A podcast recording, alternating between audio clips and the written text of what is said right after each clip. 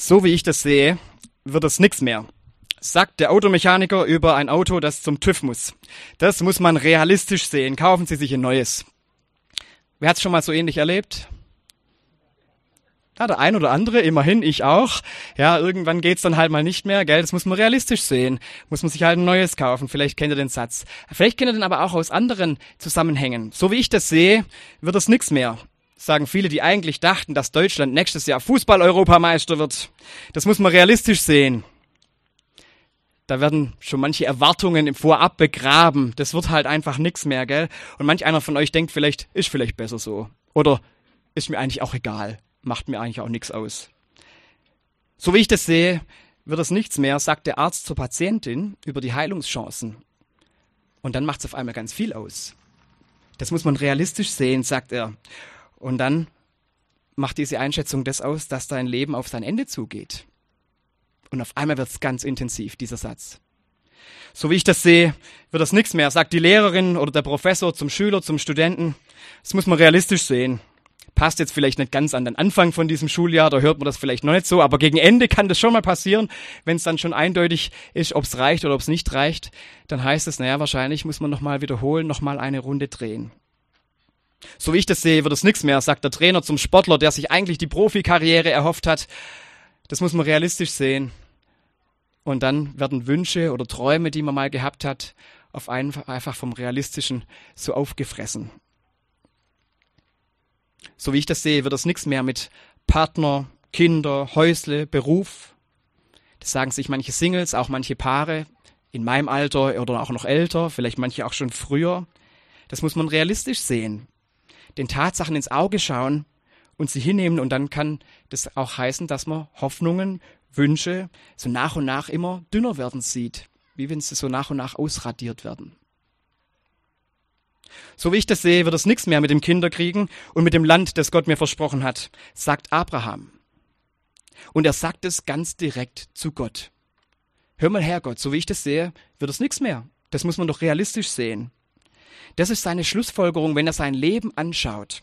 Er ist jetzt mittlerweile auch schon in einem gewissen Alter angekommen und sagt er, also so wie ich das sehe, lieber Gott, wird es nichts mehr.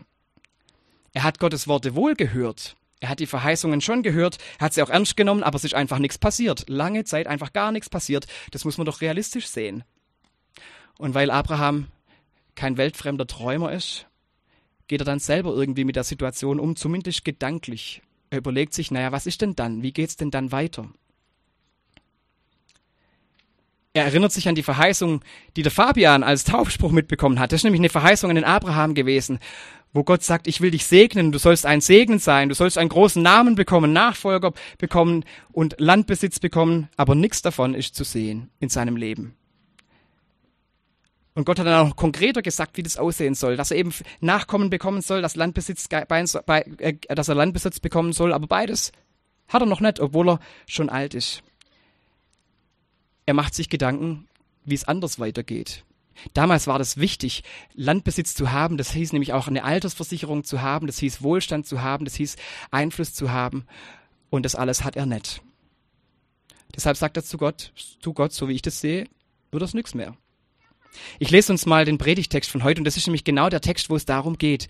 In 1. Mose 16, Vers 1 bis 5 kommt dieses Gespräch vor und da heißt es folgendermaßen, nach diesen Ereignissen kam das Wort des Herrn in einer Vision zu Abraham. Also erstmal zeigt Gott ihm was. Fürchte dich nicht, Abraham. Ich selbst bin dein Schild, du wirst reich belohnt werden. Und jetzt wehrt er sich. Abraham erwiderte, Herr mein Gott, welchen Lohn willst du mir geben? Ich werde kinderlos sterben und Eliezer aus Damaskus wird mein Haus erben. Weiter sagte Abraham, du hast mir keinen Nachkommen gegeben, deshalb wird mich mein Verwalter beerben. Da kam das Wort des Herrn zu Abraham, nicht Eliezer wird dich beerben, sondern dein leiblicher Sohn wird dein Erbe sein. Dann führte er Abraham nach draußen und sagte, betrachte den Himmel und zähle die Sterne, wenn du sie zählen kannst. Er fügte hinzu, so zahlreich werden deine Nachkommen sein. Abraham glaubte dem Herrn und das rechnete ihm Gott als Gerechtigkeit an. Das ist doch schon ein erstaunliches Gespräch, liebe Gemeinde, was uns da erzählt wird. Abraham traut sich, dem großen Gott zu sagen, hör mal her, ich glaube, das wird nichts. Also so ich das sehe, Ich sehe da reichlich wenig von dem, was du mir verheißen hast. Das Versprechen, das du mir gegeben hast, ist irgendwie noch gar nicht sichtbar, gar nicht erlebbar geworden. Vielleicht waren ein paar Beispiele vorher, wo ich diese Sätze gesagt habe, so wie ich das sehe, für dich ähm, sehr konstruiert oder sehr willkürlich, haben mit deiner Situation nichts zu tun. Aber dort, wo es einen betrifft, persönlich betrifft, da hat es schon eine gewaltige Wirkung. Dieser Gedanke, so wie ich das sehe, das wird nichts mehr. Und wenn wir so wie Abraham an einen Punkt kommen im Leben, wo wir meinen, dass Gott nicht das tut, was er doch verheißen hat, was er eigentlich tun müsste, dann wird es auch zu einer Frage, die auch den Glauben ins Wanken bringen kann, zu einer ganz gefährlichen Frage. Ich kann nämlich auf zwei Dinge, äh, auf zwei Arten reagieren, wenn ich mir das so überlege. Wenn ich überzeugt bin zu wissen, was Gott tun sollte, und er tut's nicht, dann habe ich zwei Möglichkeiten. Entweder stelle ich meine eigene Wahrnehmung in Frage und frage mich, habe ich das richtig verstanden eigentlich? War das wirklich Gottes Reden? Oder habe ich mir was ausgedacht? Vielleicht kennt ihr das, dass man manchmal sich solche Fragen stellt und denkt, ja, war das wirklich? Bin ich mir sicher, dass es eine Verheißung Gottes war? Oder habe ich vielleicht mich verhört? Es kann ganz gut sein, sich solche Fragen zu stellen, weil das bewahrt uns davor, dass wir das, was man vielleicht gerade selber meint oder was man sich wünscht oder was auch in der Gesellschaft gerade so en vogue ist, auf Gott projizieren und meinen, das hätte Gott gesagt. Deshalb ist es manchmal gut, wenn man das auch so hinterfragt, ob das wirklich Gottes Reden ist. Aber wenn das zu laut wird, dieser Gedanke, wenn man zu sehr hinterfragt, ob man wirklich Gott verstehen kann und wenn man sich selber seinen Glauben zu klein macht, kann das auch ganz gefährlich sein. Wenn man dann den Glauben, die Verbindung zu Gott verliert wenn man dann gar keinen direkten Bezug mehr hat und gar nicht mehr weiß, ähm, was eigentlich sein Reden ist. Abraham ging es nicht so. Abraham wusste genau, was Gott gesagt hat. Er war sich sicher um, um die Verheißung und deshalb hat er auf die andere Weise reagiert. Man kann nämlich noch auf eine, eine zweite Weise reagieren, nämlich indem man Gott in Frage stellt. So wie es Abraham da tut. Der sagt, du hast doch versprochen, hast aber nicht gemacht. Was ist los? Was ist das mit deinem Wort?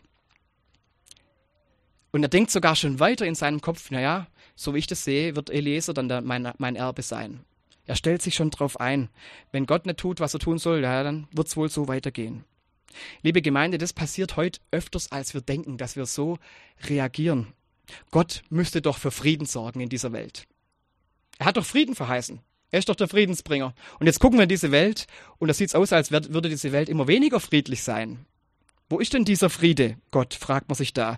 Und oft sagt man dann, naja, wenn, so wenn das so ist, wie ich das sehe, dann müssen wir eben selber mit der, Lage, die mit der Lage umgehen und gucken, wie wir das in den Griff bekommen. Oder wenn man denkt, Gott müsste doch seine Schöpfung erhalten. Nun sagen aber alle um uns rum, dass die Welt am Kipppunkt steht, dass das Klima nicht mehr zu retten ist, dass die Menschen es später schwer haben werden oder vielleicht gar nicht mehr sein werden. Ja, wenn Gott nicht tut, was er tun soll, müssen wir es dann selber tun und diese Situation regeln. Man stellt Gott so ein bisschen in Frage, zumindest seine Größe. Oder in persönlichen Fragen, da kommt es auch ganz oft, warum schickt Gott mir diese Krankheit? Habe ich doch gar nicht verdient.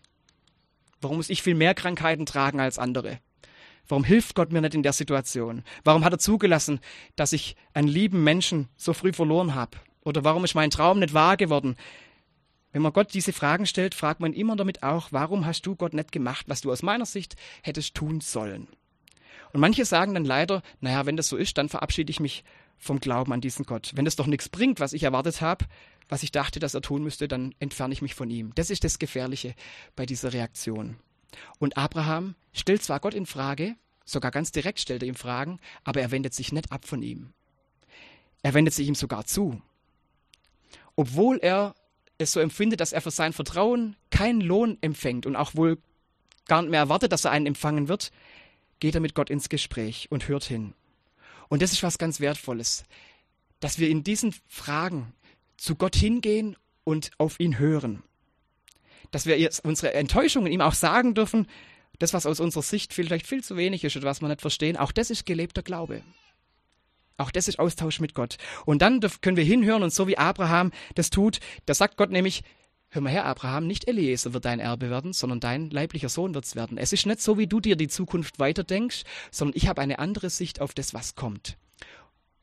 Und dann führt er Abraham hinaus aus seinem Zelt. Wahrscheinlich war er im Zelt. Er führt ihn auf jeden Fall hinaus, stellt ihn unter den großen Sternenhimmel. Wahrscheinlich war es Nacht, denn da sieht man die Sterne meistens besser als heute. Wäre natürlich eigentlich jetzt schöner, wenn wir jetzt die Sterne über uns hätten. Aber wir haben sie ja über uns. Wir sehen sie nur heute nicht. Er stellt Abraham hinaus vor sein Zelt und sagt ihm ganz einfach, schau doch mal hoch und fang mal an zu zählen. Und wenn du es zählen kannst, so zahlreich sollen deine Nachkommen sein. Das heißt, Gott antwortet auf die Frage, auf die Kritik von Abraham mit einer noch größeren Verheißung. Das ist ja was wirklich Großes, was er ihm da als Bild hinstellt. So zahlreich werden deine Nachkommen sein. Das ist ja wirklich fast kaum fassbar. Er zeigt ihm damit aber noch was, nämlich wie Gott, wie weit Gottes Blick reicht, dass er viel weiter reicht als das Denken von Abraham. Der sagt, naja, so wie ich das sehe, Verheißung nicht erfüllt, dann wird es wohl Eliezer werden. Gottes Blick geht aber viel weiter. Gottes, Gott denkt in ganz viel, viel größeren Dimensionen. Und das kann, das kann Abraham sehen und erfahren beim Blick in den Himmel. Vielleicht führt er auch dich aus deinem persönlichen Zelt, aus dem Zelt, wo die Enttäuschung drin hängt oder wo manche Frage drin hängt, aus dem Zelt, wo du gesagt hast, so wie ich das sehe, Gott, wird es irgendwie nichts mehr. Aus dem Zelt des realistisch Sehens vielleicht. Dann heißt Glaube, sich den großen, den weiten Blick zei zeigen zu lassen. So wie wir es gerade vorher gesungen haben. Gott, du bist größer, Gott, du bist weiter und höher. Das zu hören und sich das anzugucken, so wie bei einem Sternenhimmel. Wir waren diese Woche, äh, dieses Jahr in den Sommerferien war ich ja mit dem Jugendkreis auf einer Freizeit in den Alpen waren wir da und da waren abends auch schöne Sternenhimmel, so wie man sie auf der Alp auch hat. Ja, das ist wirklich traumhaft. Besser als in Tübingen, kann ich das sagen, Andreas. Hier oben hast schönere Sternenhimmel. Äh, da siehst noch viel mehr Sterne als in, als in Tübingen. Und so war es in den Alpen auch. Und es war toll, dass dann die Jugendlichen abends nach dem Programm einfach ganz, ganz viele davon einfach immer mal wieder noch ein bisschen weggingen vom Haus, wo es so hell war, um Sterne zu gucken, um in den Himmel zu schauen. Und dann liegt man da so nebeneinander. Ich war da auch mit dabei. Und dann liegt man nebeneinander, spricht über Gott in die Welt und guckt in den Himmel. Und vielleicht kennt ihr das auch, was, wie das wirkt, dieser Blick in den Himmel, die Weite des Himmels. Und wenn man sich jetzt vorstellt, dass Abraham noch nicht mal wusste, was diese Sterne alles sind, dass da jeder Stern ein eigener Planet oder eine eigene Sonne ist und wie weit diese Dimensionen eigentlich sind, heute wissen wir viel mehr und umso mehr müsste uns eigentlich erstaunen, wie groß das, das, alles ist, was Gott da über uns aufbaut, was wir da sehen dürfen, wie, wie weit das geht. Das ist eigentlich faszinierend, das kann man gar nicht fassen. Wenn ich euch fragen würde, wie viele Sterne gibt's naja, manche würden vielleicht sagen unendlich, aber das ist halt auch nur eine Ausflucht, weil man es nicht zählen kann, gell? Die Größe zu beschreiben ist ganz schön schwer, aber genau darum geht's, sich diesen Blick zeigen zu lassen, dass Gott weiter sieht, als wir oft sehen. So wie ich das sehe, vielleicht ist das das Problem. Freilich kann man sagen, so wie ich das sehe, müsste Gott Frieden schaffen in dieser Welt. Warum gibt's denn da noch Kriege, wenn er doch Frieden gebracht hat? Aber wenn wir in den Sternenhimmel schauen und die Weite Gottes mit in den Blick nehmen, dann werden wir begreifen, der Friede Gottes ist so viel größer als dass Menschen friedlich miteinander auskommen. Er hat einen Frieden geschenkt, der auf ewig Gemeinschaft schenkt, auf ewig Trennung beseitigt, der Gott und Mensch auf ewig zusammenbringt. Das ist der Friede Gottes. Das ist nochmal eine ganz andere Dimension, so viel größer, als wir oft sehen. Aus diesem Friede dürfen wir als Christen natürlich ableiten, dass wir auch als Menschen Friede halten und Frieden stiften. Ist sogar ganz wichtig. Aber der, der Friede Gottes ist nochmal ein viel größeres Bild wie der Sternenhimmel. Oder man kann natürlich auch sagen, Gott muss doch seine Schöpfung erhalten, so wie ich das sehe.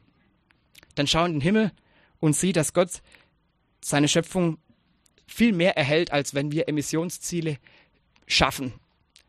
Er erhält schon seit Jahr und Tag Frost und Hitze, Tag und Nacht.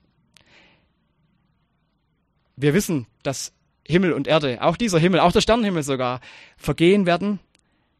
Aber in dieser vergänglichen Welt, da, da gibt es noch viel mehr, was wir sehen können, als das, was wir, dass wir Dinge in den Griff kriegen, die wir uns zur Aufgabe setzen.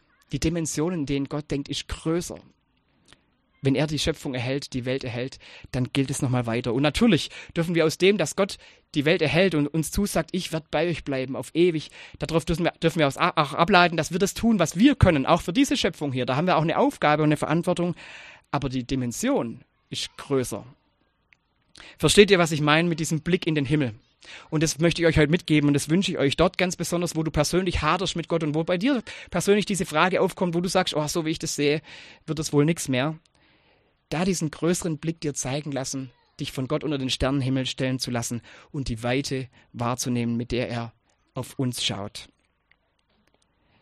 Das wird bei den persönlichen Anliegen natürlich insofern schwierig, weil das dann trotzdem schwer ist weil das Schwierige trotzdem da ist, weil der Wunsch trotzdem unerfüllt ist, weil der liebe Mensch, der gestorben ist, trotzdem fehlt, weil manches auch trotzdem unverständlich bleibt. Und trotzdem hilft uns da dieser weite Horizont, auch damit umzugehen, auch das in Gottes Hand zu legen. Und da drin soll mir und uns Abraham Vorbild sein. Denn ganz am Schluss von diesem Vers heißt es ganz einfach, obwohl Abraham keine Erklärung kriegt, sondern nur noch eine noch größere Verheißung mit den vielen Sternen und mit den vielen Nachkommen, da heißt es am Schluss, Abraham glaubte dem Herrn. Dieses große Versprechen, er vertraut ihm.